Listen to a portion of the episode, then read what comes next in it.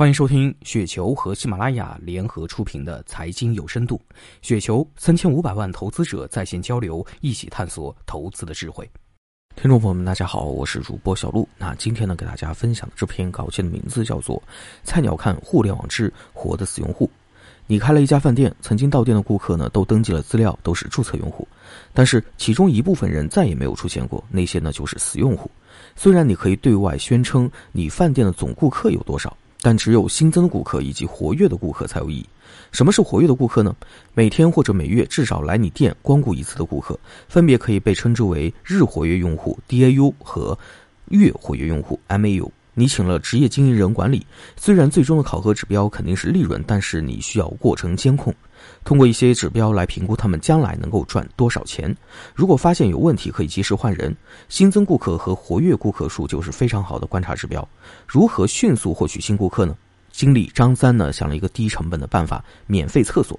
因为饭店所处地段近长途汽车站，匆忙而过的人群很大比例呢有如厕需求。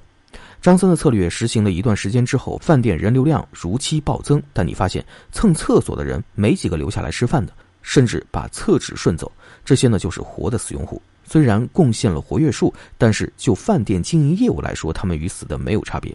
你觉得被张三耍了，换李四做经理。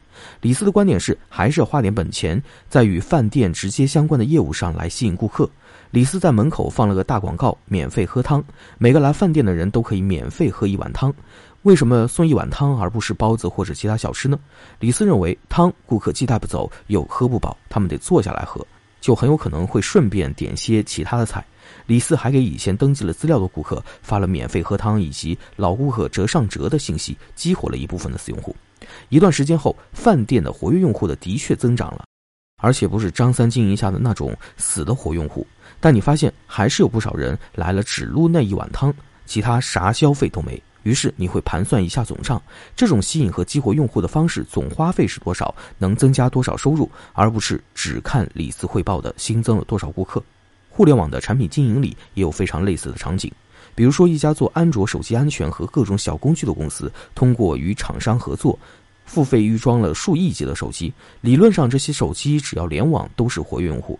但是这些低端机背后的主人大部分都是没有互联网消费行为的群体，所以即便该公司号称日活用户几个亿，也类似张三管理饭店时的免费如厕用户一样，这些用户几乎都是活的死用户。虽然每天来报道，但是与公司业务没有关系，不会贡献任何收入。另外一家做新闻资讯公司稍微好一点，找了与公司业务接近点的切入口。使用 APP 的用户满足一定条件就能够获得现金收入，公司的活跃用户数也不错，但面临李四管理饭店时的更大的难题：互联网撸羊毛的成本极低，海量涌入的用户都只是喝了汤马上走，一刻也不停留，甚至用户真实身份都存疑。也就是说，花钱买的这些用户留存率极低，他们当中也有很大比例是活的死用户，只是对外宣传的时候数字好看而已。总言之，活跃用户数非常重要，但是不能仅看公司公布的数字本身，还需要看他们如何定义和统计。有的 APP 弹出诸如“附近有三个女生对你表白”或者“你的朋友提到了你”等欺骗性的信息，你点一下就会成为他们的活跃用户。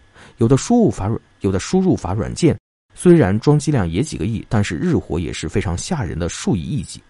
但是，用户使用场景和公司所计划创造收入的业务之间没有太大的关联性，所以这些用户呢，只能是半死不活的。那以上就是本期节目的全部内容，感谢您的收听。上雪球 APP 和三千五百万投资者在线交流，多空观点尽收眼底，陪你踏上财富滚雪球之路。